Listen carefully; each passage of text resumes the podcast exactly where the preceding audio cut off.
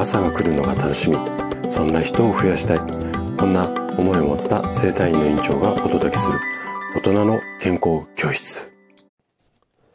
おはようございます。高田です。皆さんどんな朝をお迎えですか？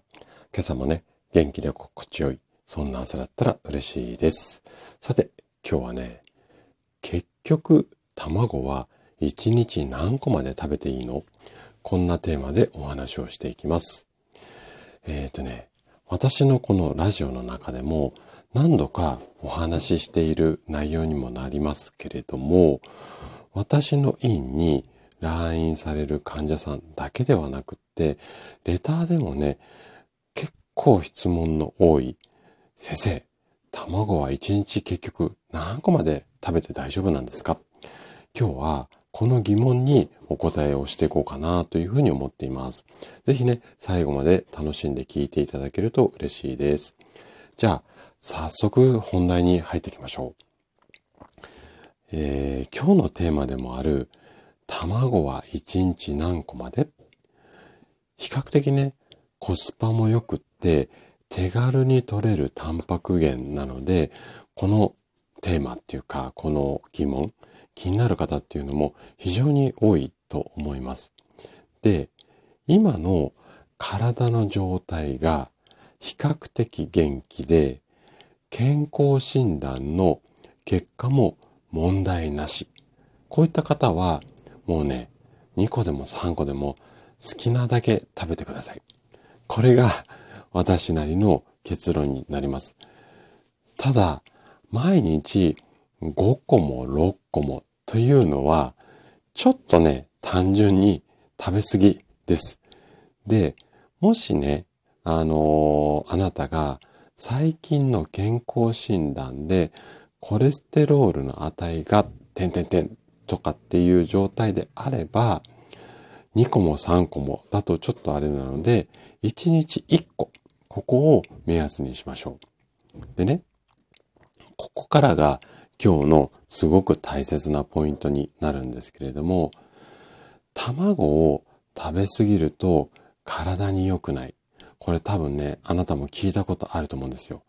で、これなんでそういう常識っていうか、そういうことが、まあ、みんな、皆さんのこう頭の中にイメージとしてついたかっていうと、その原因っていうのがコレステロールなんですよね。はい。ここまではなんとなく大丈夫ですよね。で、ここ、ポイントなんですけども、コレステロールと卵、これは実際はそんな関係はなかったですよっていうのが最近の研究で明らかになりました。はい。で、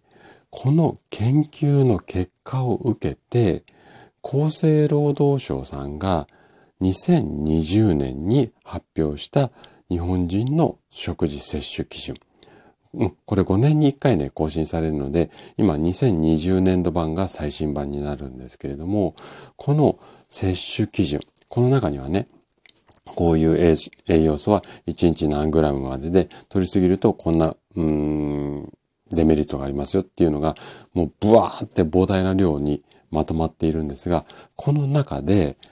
コレステロールの1日の上限、これ以上コレステロール取っちゃダメですよっていうことが、この日本人の食事摂取基準っていうところには過去ずーっと掲載されていたんですが、2020年度版からは、このコレステロールの上限の基準っていうのが撤廃。もう書かれ、書か、ん？書かれなくなりました。はい。なので、何が言いたいかっていうと、コレステロール値が高いから、ちょっと食事気をつけましょうよって言われた方以外の方は、一日卵を何個食べるっていうその個数はそんなに気にしなくても大丈夫ですよっていうのを厚労省さんが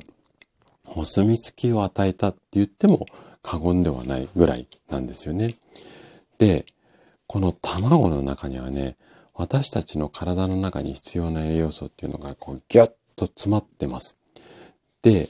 卵に限らず栄養を意識した食事、これをこう常日頃から心がける上では、まあ、共通のルールにはなり、なるんですけれども、まあ、同じものばっかりね、食べ続けない。うん。いくら体にいいからって、毎日のように同じものを食べたりとか、とか、あの、一回で大量に食べ過ぎない。この二つを意識しながら、卵はね、本当に体に良くて栄養もギュッと詰まっているものなので、もし嫌いじゃなくて病気でも引っかかってなければ、卵、ぜひぜひね、楽しんで食べるようにしてください。はい。ということで、今日も最後まで聞いていただき、ありがとうございました。番組の感想などね、お気軽にコメントいただけると嬉しいです。それでは明日の朝7時にまたお会いしましょう。今日も素敵な一日をお過ごしください。